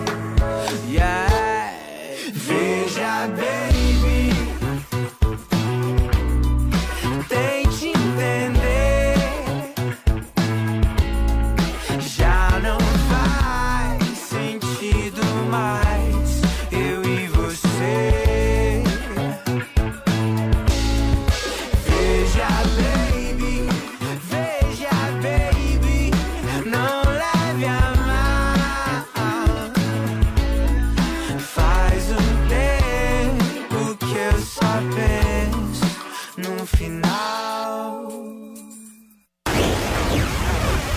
Coisa mais triste, né, do que a gente passar, por exemplo, pelo túnel Noite Ilustrada aqui Tem em São Paulo, pra gente passar na Paulista. na rua, a gente que sai muito para almoçar aqui na Paulista, enfim, tem que se deparar com uma situação que é uma situação que deixa todo mundo muito mal, né, Paulinha? A gente fica mal de ver uma situação dessa e se sente um pouco, um pouco é, pequeno, né? Acho que na, Paulo, na situação, Pequeno, né, Felipe? impotente, Mas dá para e, assim, impotente. é- né? é, são as pessoas que estão realmente ali à margem da sociedade, né? É. Elas não têm nenhum direito, porque tá a família inteira na rua. Não é que tem uma pessoa, outra que já seria É. muito triste. É a família inteira, são É. todos os filhos. Tem gente acampado, que você vê, assim, a permanência daquela situação. Não há possibilidade de sair dali. E a verdade é que ninguém endereça esse assunto, né? Fala, É, bom, Felipe. ex- existem vários projetos, eu mesmo sou fundador de um dos projetos que atacam esse problema, esse desafio, que, na minha opinião, é um dos grandes desafios a serem enfrentados pela humanidade no futuro, que é a questão das pessoas vivendo na situação de rua. É, muitos empregos estão sendo substituídos por robôs, inteligência artificial- artificial, que é uma coisa muito positiva, né, a tecnologia crescer, mas a sociedade é, precisa endereçar a questão da população de rua, gerando emprego e renda. Infelizmente, a esquerda eh, colocou aí projetos assistencialistas que, na verdade, não resolvem esse problema, que é um problema que veio se inflando e, na minha opinião, a política do Fique em Casa só piorou. Por quê? Porque essas pessoas perdem o seu emprego, e é verdade o que aconteceu, não dá para negar é, que as pessoas perderam os empregos durante a pandemia pela política do Fique em Casa. A partir do momento que elas perdem o poder de pagar um, um aluguel, Paulinha, elas vão para as ruas. Então, é, eu trabalho com população de rua há mais de 20 anos. Eu comecei a fazer isso quando eu era adolescente. E eu tenho visto e conversado com centenas de pessoas. No próprio Natal, a gente fez um programa aqui com o Caio Coppola, é, na Jovem Pan.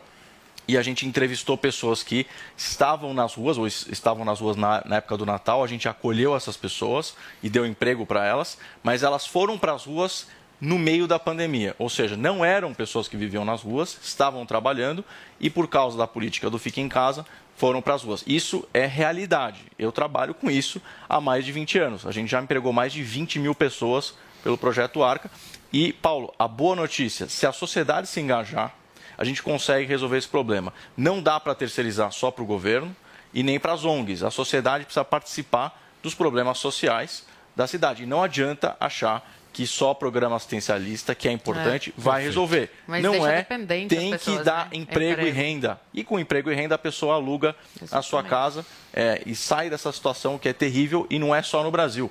Os Estados Unidos né, declarou calamidade pública há um mês e meio atrás, o governo Biden. São 500 mil, pe- 500 mil pessoas vivendo nas ruas nos Estados Unidos. Tem um documentário novo, inclusive, é, que foi lançado no Netflix, que mostra a situação de rua nos Estados Unidos. É um fenômeno global e no Brasil, se a gente não ficar muito esperto e a sociedade não participar como um todo, a gente vai passar a ver muito mais gente vivendo nas Perfeito. ruas. Olha só, gente, vamos girar o assunto aqui no Morning Show porque os estaduais estão de volta e com o Bob você pode apostar em todos eles, seja no Paulista, no Carioca, no Mineiro, no Gauchão. As possibilidades de lance são muitas. Com o final da Copa São Paulo de Futebol Júnior, que está rolando inclusive nesse momento 4 a 0 é isso, Vini? 4, né? É, tá, o Palmeiras tá quatro. massacrando lá. É um massacre musiquinha. Verde. Os principais campeonatos de cada estado dão um pontapé inicial movimentando o mercado nacional. O Bob Brasil One Bet, seu novo parceiro de apostas, promete trazer alta tecnologia, dinamismo e uma enorme variedade de opções para você dar o seu lance. O Fred Ring, que entende bastante do universo aí de apostas e ainda mais do mundo do esporte, está aqui com a gente e nos trará mais informações sobre o Brasil One Bet. Fala, Fredão, tudo bem, cara? O que, que a gente tem nesse início aí de ano para aquele que é apaixonado em dar palpites, como por exemplo o Adriles? Vamos lá, muito, muito bom dia, Paulo, toda a galera do Morning Show que eu adoro. Eu ainda tô pirando aqui com esse, esse backdrop aqui com o Vamp, muito legal do Bob. Galera, é o seguinte, o Paulistão começou, né? Eu já chego com uma semana recheada de jogos do Bob para você curtir. Vamos começar com a agenda, hein? Hoje já tem Corinthians e Ferroviária, aqui em São Paulo, em Itaquera, na Neoquímica Arena. Inter de Limeira e Santos amanhã às 19 horas em Limeira. Palmeiras recebendo a Ponte no Allianz, amanhã também 9h35. E o Tricolor só na quinta-feira contra o Guarani, no Brinco de Ouro em Campinas. Mas calma, não precisa esperar tudo isso. As escolhas que a gente vai abrir no Bob são muitas, Paulinho, tá? Como você falou, tem o Cariocão, tem o Mineiro, o Gaúcho, entre os outros estaduais espalhados pelo Brasil. Só que aí, o Paulo, amigo que nos ouve no carro, em casa, me pergunta: só tem jogos nacionais no Bob? Os jogos do Brasil? Lógico que não. O Bob tem os principais campeonatos da Europa rolando, esperando o seu palpite. Então, para aí de perder tempo investindo no que você não entende e não conhece. E para você que curte outros esportes, que tal fazer aquela fezinha no Australian Open, nos playoffs da NFL, nos gigantes da NBA e por aí vai? Então já sabe, acessa aí www.vaidebob.com e siga o arroba vaidebob nas redes sociais. Dicas, odds dessas e outras partidas, Paulinho, lá na rede do Vai de Bob e nas minhas redes sociais também, Pô, você sabe é- que tem as Fredicas. Isso é muito legal, hein, Fredão? Porque dá pra fazer apostas em vários esportes diferentes. A galera fixa muito no futebol, mas você mencionou aí NBA, NFL, bem legal. E eu acho mais variado é, o tipo de, de aposta, de lance que você pode fazer. Muitas vezes a galera tem essa, sei lá, uma impressão errada na cabeça, que é uma coisa muito arriscada, que você tem que escolher quem vai ganhar. É. Nada disso. Hoje, por exemplo, eu estava sugerindo uma entrada é, que hum, é, passava pelo número de pontos que uma equipe faria num jogo de basquete, combinado com o número de pontos que a outra equipe não faria, e você pode trabalhar Sim. com muita segurança. Então eu só separei aqui, por exemplo, uma seleção ao vivo, só para dar um exemplo aqui, Claro. claro, no Vai de Bob. Tá rolando o jogo da Copinha, vai acabar a música, o Vini falou e tem toda a razão. 4 a 0 pro Palestra, 15 do segundo tempo, jogo no Allianz acontecendo agora. O Santos ainda tem um expulso. Se você acha, por exemplo, que o Santos não vai fazer gol nesse jogo, falta meia hora para acabar Eu o acho que jogo. o Santos vai perder. Não, perder aí não adianta, né? Peraí, tá 4x0 aqui. né? Não dá pra apostar. Vai, chover um dia do mês, né? Não é assim também, Vini. Peraí, ó. É, Sabe, pensa melhor. Tá, vai. Eu acho que o Palmeiras vai Vini é fazer um daqueles gol, então. investidores conservador que, meu, aposta Eu sou, eu sou conservador. Esse Não, é o você problema. tem que me pagar, você tem que pagar o vai de Bob pra poder fazer uma Então vai, se eu achar que o Santos. Você acha que o Santos vai fazer um gol ou não no jogo? Acho. Falta meia hora. Você acha que sim? Sim. Bom, nesse momento você teria um retorno de 400%. Opa! 4 para 1 é a odds e ainda explico muito disso. A gente vai falar bastante desse tema esse ano aqui na PAN. Ou seja, não é resultado, é momento ali, Momento, é cara, gol exatamente. pode rolar. Escanteio, vai rolar escanteio, não vai, faltas, etc. Enfim, é, nesse momento o Palmeiras vai amassando o Santos e muita gente pensaria: ah, o jogo já acabou, não tem o que olhar lá no Vai de Bob. Está errado, se enganou, Nossa, tem muita legal, coisa Fredão. escolher. Então, turma, é o seguinte, vocês precisam acessar o vaidebob.com agora. Entra, você que nos acompanha aí em todo o Brasil, no rádio, no YouTube, na televisão.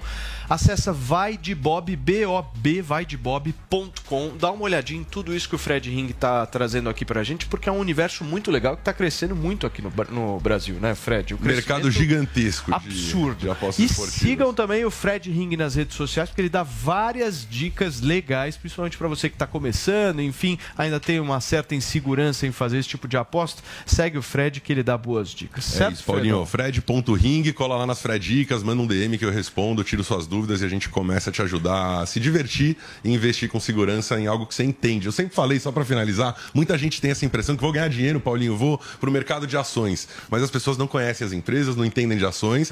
Eu entendo do Real Madrid, do Palmeiras, Do é. Corinthians. Do Corinthians. por quê? A gente entende bem, né? Silvinho tem que continuar. Vini, mas Ah, esse é um tem. assunto para depois, gente. Olha só, o deputado federal do PT, Paulo Teixeira, quer abrir uma CPI contra o ex-juiz Sérgio Moro e a Yasmin Costa tem os detalhes dessa história gente.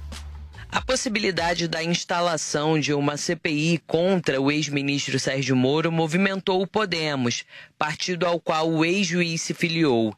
A legenda saiu em defesa do pré-candidato à presidência da República. Em nota, a bancada do partido disse que a criação de uma CPI para investigar o contrato de trabalho de um cidadão brasileiro com uma empresa privada nos Estados Unidos é uma ofensa à sociedade, que espera ver no parlamento debates e providências que melhorem a vida das pessoas e não que sirvam de palanque político eleitoral para um projeto de vingança a um juiz que prendeu corruptos. Também em nota, a executiva nacional do Podemos disse repudiar a união do PT de Lula com o governo Jair Bolsonaro e ao PP de Ciro Nogueira e Arthur Lira para criar uma CPI contra Sérgio Moro. O texto destaca ainda que atacar Moro com a CPI, manipulação de fatos e fake news só mostra o tamanho do medo deles contra o combate ao sistema corrupto. O deputado Paulo Teixeira, do PT de São Paulo, está encabeçando essa iniciativa de criar uma CPI para apurar a atuação do ex-ministro Sérgio Moro na empresa Alvarez e Marçal.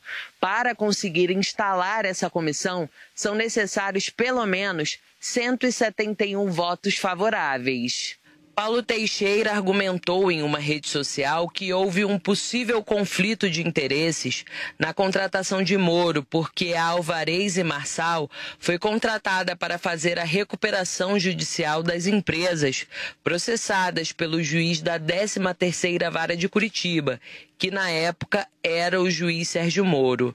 O valor pago foi de 750 milhões de reais. A investigação deverá se basear em relatórios do Tribunal de Contas da União, que apura possíveis irregularidades na atuação do ex-juiz da Lava Jato. Moro usou as redes sociais para negar as ilegalidades e afirmou que não atuou em casos envolvendo a Odebrecht, que era alvo da Operação Lava Jato. É simplesmente um ataque à, à minha pré-candidatura, porque tem medo, né? O Centrão tem medo, o PT tem medo, é, porque se né, a nossa proposta, diferentemente do Lula ou do Bolsonaro, envolve o quê? A retomada do combate à corrupção. Eu tenho consciência absolutamente tranquila. Eu não enriqueci como juiz, não enriqueci como ministro. Quando eu saí do serviço público, eu fui trabalhar, fui contratado e fui trabalhar, inclusive, lá no exterior. E eu nunca trabalhei, tá? nunca trabalhei, isso estava até no meu contrato, e nunca recebi um tostão de empresas relacionadas à Lava Jato, sequer da Odebrecht.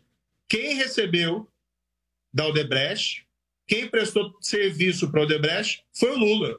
Em nota, a Alvarez e Marçal disse que prestou todos os esclarecimentos solicitados pelo TCU de forma tempestiva e colaborativa e que o parecer técnico do tribunal demonstrou não haver nenhum tipo de conflito.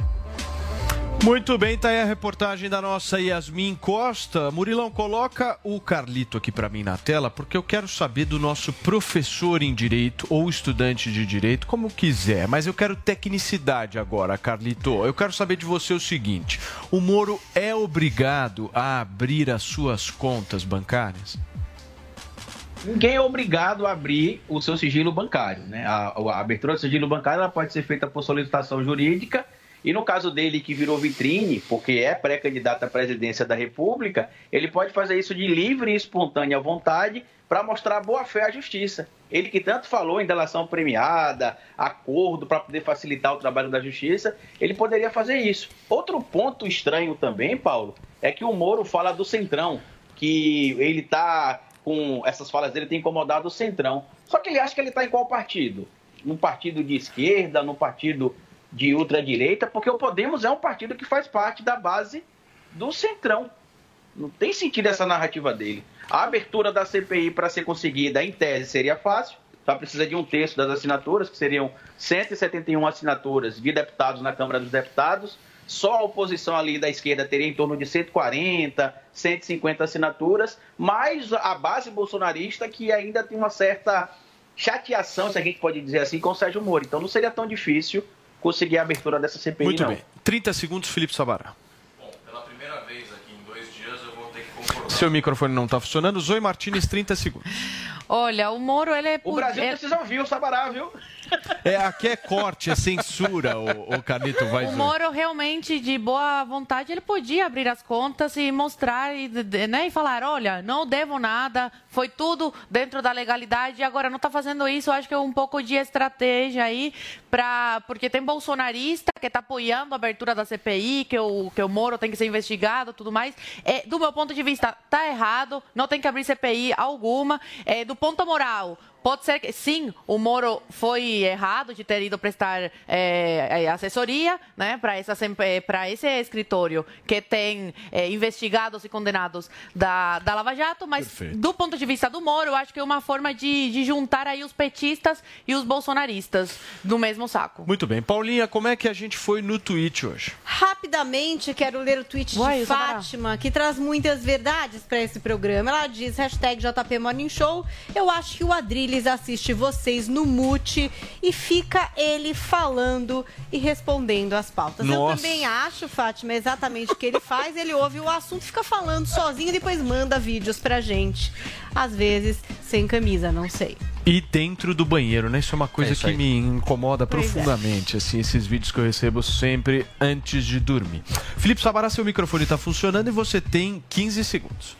Bom, eu ia dizer que pela primeira vez em dois dias eu ia concordar com o Carlito. Acho que é por isso que o microfone não funcionou. Mas agora voltou e eu vou poder dizer. É, você vê que irônico, né, Carlito? Nem o microfone me deixa concordar com você. Mas, realmente, nesse caso, eu vou concordar com a sua opinião que o Morno é, não deveria estar tá com esses argumentos ridículos que ele está colocando. Ele vai ter que enfrentar o fato de que agora ele é um político.